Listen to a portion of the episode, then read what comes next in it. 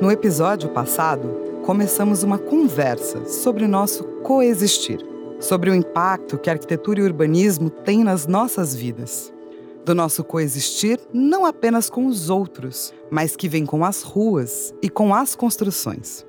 Hoje, eu peço que você se foque no indivíduo, em você, quem você é, como a sua moradia reflete isso, atendendo ou não às suas necessidades. Você tem fome de quê? Pergunta a banda Titãs na música Comida.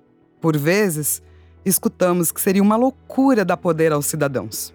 Mas será que isso é verdade? Na atuação de arquitetos e arquitetas e urbanistas, aprendemos que o diálogo é o que realmente resolve as situações. Muita gente tem se dedicado principalmente à criação de novos métodos em sistemas construtivos. A gente fez um projeto de um parque numa cidade aqui do interior do Rio Grande do Sul, em Juí. É, a gente começou esse projeto trabalhando no que a gente chama de intervenção integrada, ou seja, na realidade era um problema super complexo. Era uma pedreira do município que ficou abandonada, virou um lixão, encheu d'água. Esse lago ficou muito bonito, tinha uma área de ocupação dos papeleiros, ou seja, uma confusão é, aquelas confusões que o prefeito tem receio de enfrentar, porque é muito complicado, ele não vai conseguir começar e terminar na gestão dele, ele vai precisar envolver três ou quatro secretários do município, que em geral são de partidos diferentes, e um quer puxar o tapete do outro. Então, o que, que a gente fez? A gente propôs para esse prefeito atuar primeiro na identificação clara do problema, ou seja, qual é o problema quais são, né, na verdade, quais são as, os problemas que compõem esse problema mais complexo. E nessa identificação, o básico é conversar com a comunidade, né? Então, o que, que a gente descobriu? Que era um lugar maravilhoso, frequentado por pessoal que gostava de meio ambiente, de paisagem, de verde, mas que tinha zero condições de abrigar esse tipo de atividade, porque era um lixão, era poluído, perigoso também, né, em alguns aspectos. Então, o que, que a gente pegou? Esse projeto do parque, a gente consolidou as ações que essas pessoas, de alguma maneira, já faziam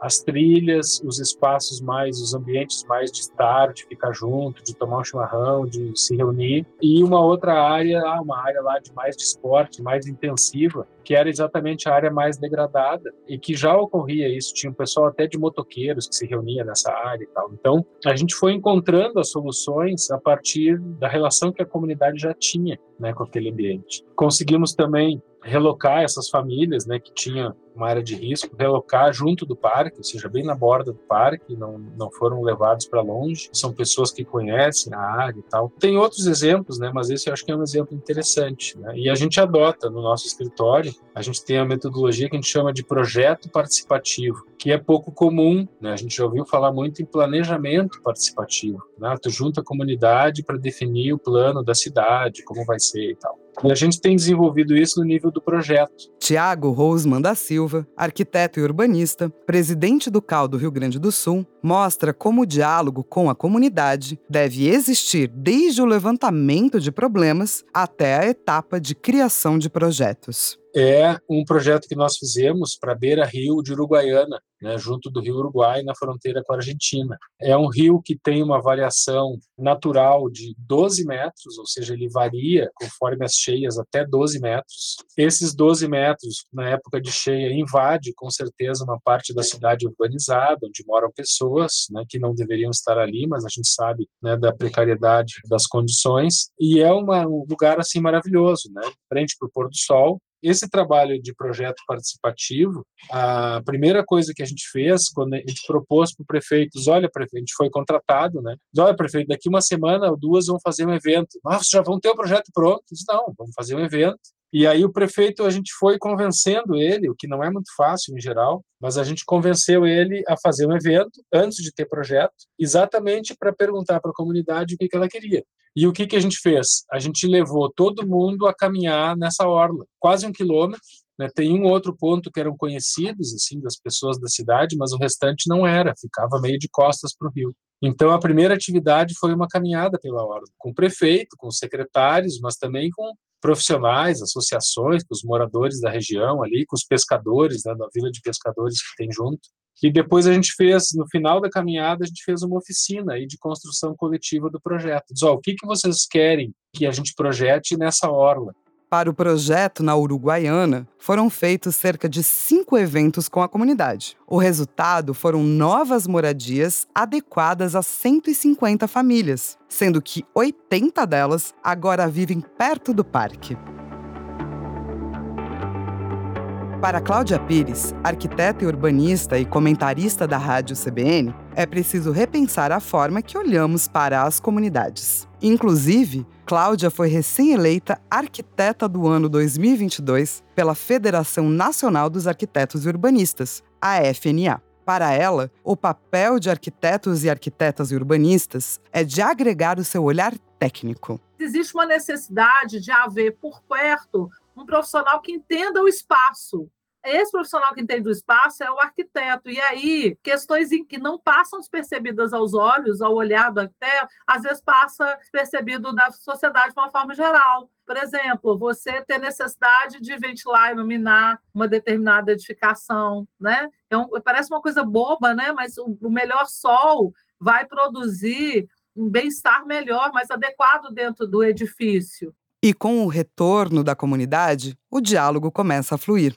até que o projeto se torna exatamente o que ele precisa ser. Isso já aconteceu comigo para com população mais pobre, também com população de classe média, classe média alta, né? Você fez um projeto e quando você vai entregar o projeto, alguém da casa fala: Olha, eu adoro esse espaço, eu, eu me identifico com esse espaço, conseguiu captar a nossa necessidade. Essas discussões, elas são, assim, esses retornos são muito bons. Porque, assim, grande parte das vezes a gente tem que lutar contra essa incompreensão e uma visão de mundo associada a essa incompreensão de que o trabalho, que o projeto, né, é alguma coisa menor, né, e que ele não é, na verdade, uma ferramenta importante de tomada de decisão, né, e que ele repercute na sociedade como sendo a nossa devolutiva social de um conhecimento adquirido a partir de uma experiência do olhar, do observar, viver é, local e de entender a dimensão do espaço construído na escala micro e na macro escala. Então, quando a gente vê as pessoas conseguindo entender o que é isso, né, é muito bom, é sinal de dever cumprido. O meu companheiro, inclusive, falava que quando ele estava deprimido, ele ia para uma comunidade, num projeto que ele tinha feito, batia na porta e falava, gente, eu projetei esse espaço, né? Aí as pessoas falavam assim, ah,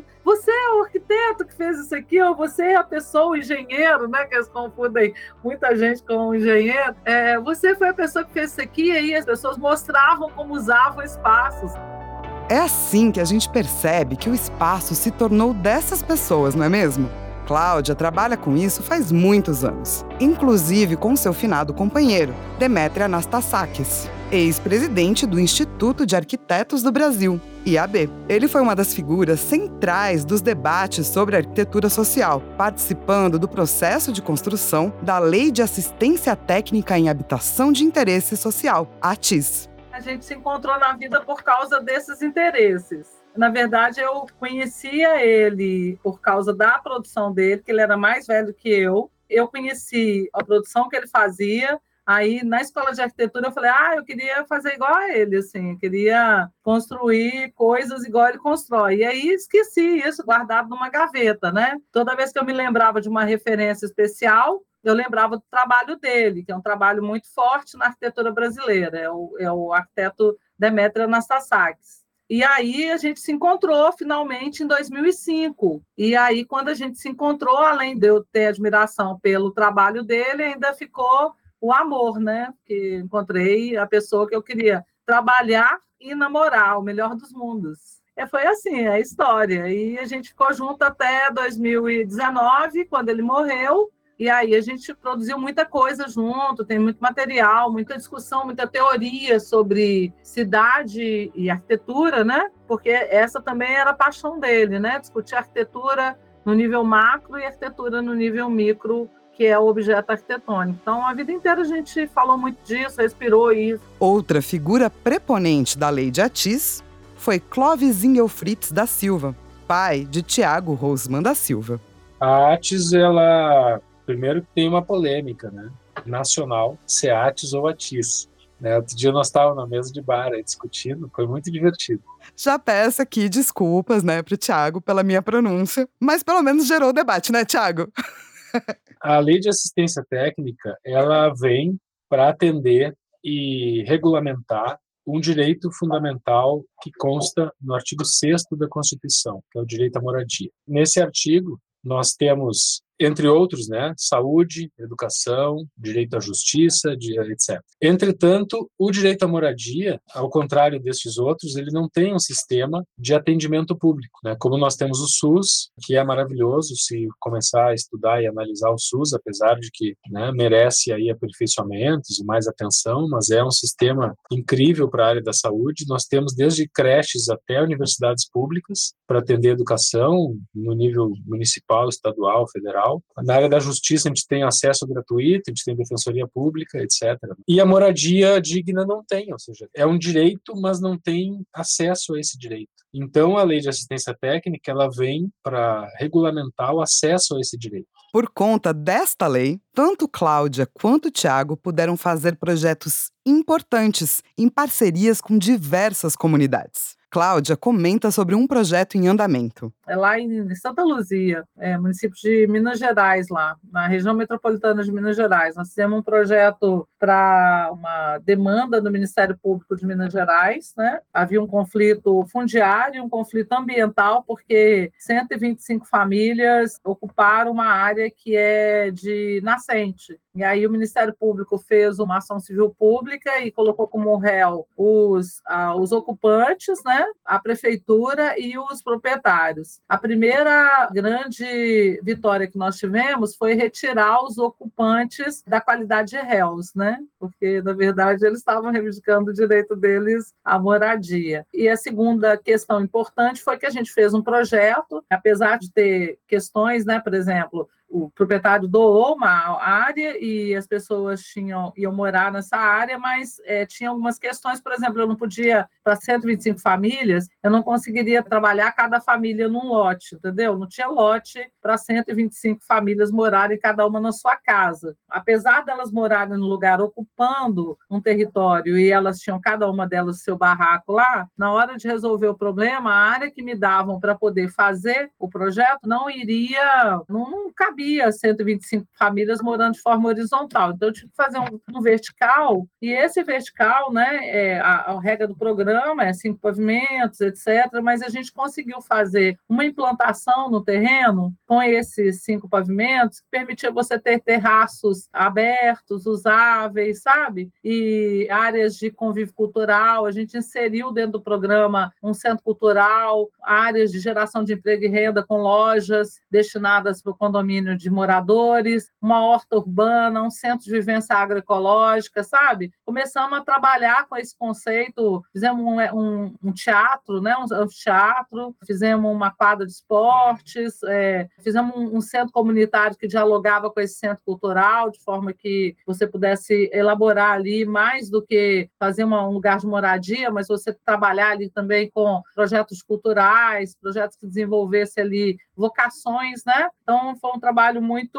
interessante fazer. Nós, nós projetamos isso, enquadramos no Ministério das Cidades, mas não levamos o recurso, né? A lei da assistência técnica funciona, mas nem sempre a eficiência por parte do poder público. Como falou a Cláudia, a luta continua e por vezes dá frutos incríveis que mudam as vidas das pessoas e também dos arquitetos e arquitetas urbanistas envolvidos no processo. Mariana Pulise trabalha por quatro anos com o reassentamento da comunidade de Bento Rodrigues. Para quem não se lembra, o local foi atingido pelo rompimento da barragem de Fundão em Mariana, Minas Gerais. É, eu cheguei em 2018, o rompimento foi em 2015. E aí eu comecei a tentar entender o que tinha acontecido com essas pessoas no campo mais subjetivo. E aí eu fiz uma comparação, assim, que é, por exemplo, quando a gente tem uma catástrofe ambiental, uma enchente, alguma coisa desse tipo, né? As pessoas elas perdem os seus bens materiais, a sua casa, é um grande trauma, é um, é um momento assim muito difícil. E aqui eu comecei a olhar de uma maneira que vai um pouco além dessa perda material, que é como se tivesse desaparecido uma cidade e um modo de vida daquelas pessoas. Então, aquele lugar que elas sempre eh, viveram e que os antepassados delas também viveram, não existe mais. Então, é como se tivesse sido uma guerra que tivesse bombardeado aquele lugar e aquele lugar não existe mais e ele não vai existir mais. Então, é assim, é para além de uma perda material, ela, ela é muito mais é, ligada a um lugar de pertencimento, que vai existir só na memória dessas pessoas. E ele não vai ser reconstruído no mesmo lugar e nem vai ter as mesmas características daquele lugar, apesar de todos os esforços que nós que estamos no processo temos e esse, esse compromisso que nós temos de devolver minimamente esse lugar de pertencimento que essas famílias tinham. Por conta da tragédia, não é possível fazer uma atuação fria ou distante da comunidade. O resgate aqui é complexo e passa por afeto, memória e cultura. O Vila Nova Artigas é um arquiteto assim que ele é muito importante na nossa formação nacional de arquitetura, né? Ele diz que o arquiteto ele, ele é essa ligação entre a prática e a vida cultural. Então, quando eu cheguei aqui, foi um momento assim, primeiro de pisar devagarinho num lugar que não é a minha cultura nativa, né? Eu vim de São Paulo, de São Bernardo do Campo especificamente, e eu vim para projetar casas de famílias mineiras com características de um espaço rural, menos adensado, de uma comunidade pequena, que a relação com a terra e com o entorno é completamente diferente de uma, uma cidade grande, de um cidadão de uma grande metrópole. Então, esse primeiro momento para fazer esse elo de conexão entre a vida cultural e o que seria a materialização de um sonho, de uma casa e de uma reparação e de um comprometimento em devolver minimamente essa vida de origem que eles tinham, foi um exercício bastante desafiador. Essa diferença de vivências fez com que Mariana tivesse que imergir na cultura do interior de Minas Gerais. Assim, o primeiro passo foi a escuta. O segundo, bom, foi uma imersão de quatro anos na comunidade. Não é somente ouvindo que a gente capta e consegue entender toda essa complexidade cultural. Então, é vivendo mesmo aqui. Hoje faz quatro anos que mais de quatro anos que eu estou aqui em Mariana. Então, durante esse tempo, eu fui assimilando essa cultura, que é uma cultura da roça, que é uma cultura da agricultura, do quintal produtivo, da criação de animais. É uma cultura extremamente ligada à cozinha, à culinária, é outro tempo, as relações têm outro tempo. O tempo é a palavra-chave para esse projeto pioneiro em arquitetura e urbanismo, como conta a Mariana. Existiu um grupo de arquitetos. Esse grupo de arquitetos, ele foi orientado e treinado para atender as famílias. A gente tinha esse primeiro encontro, que era um encontro geral com as famílias, para que elas conhecessem e para a gente apresentar tecnicamente qual que seria o nosso trabalho, porque primeiro o arquiteto na sociedade ele não é uma profissão assim muito divulgada, muito conhecida. Então, para as pessoas no geral, né, na sociedade, elas às vezes não têm muito conhecimento do que um arquiteto faz. Então, a gente tinha todo esse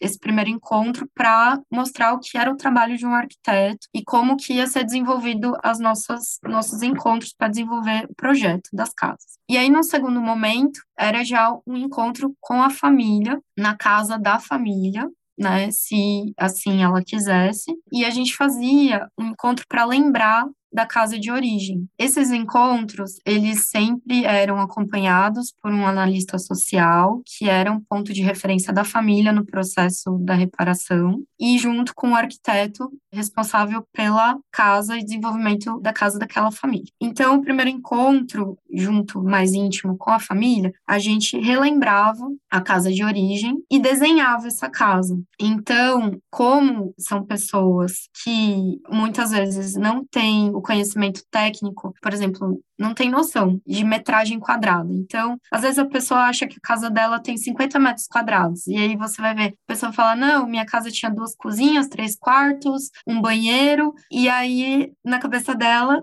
todo aquele ambiente tinha 50 metros quadrados. Então, esse primeiro encontro, a gente colocava no papel esse desenho e lembrava como era. E aí, a gente saía desse encontro com essa casa de origem e a gente redesenhava ela dentro das dimensões aproximadas, né? Como a família contava, os móveis que ela tinha na sala, como era a disposição. Então, pela dimensão dos móveis, pelo conteúdo que tinha interno na casa, a gente conseguia chegar numa metragem quadrada do que era a casa de origem. E aí, no segundo encontro, a gente conversava sobre o que a família gostaria que a casa nova tivesse e se ela gostaria que, por exemplo, que a casa respeitasse essa disposição da casa de origem, ou se não, se ela gostaria que tivesse alguma modificação. Essa casa nova para o reassentamento, ela também contemplava uma metragem quadrada a mais, que foi acordada em ação civil pública com o Ministério Público. Então, as casas do reassentamento, elas têm 20 metros quadrados a mais do que a casa de origem. Mariana trabalhou com famílias, criou essa memória, alterou, adicionou e permanece lá para acompanhar todas as obras. Depois desse tempo, não tem como não se apegar a algumas pessoas.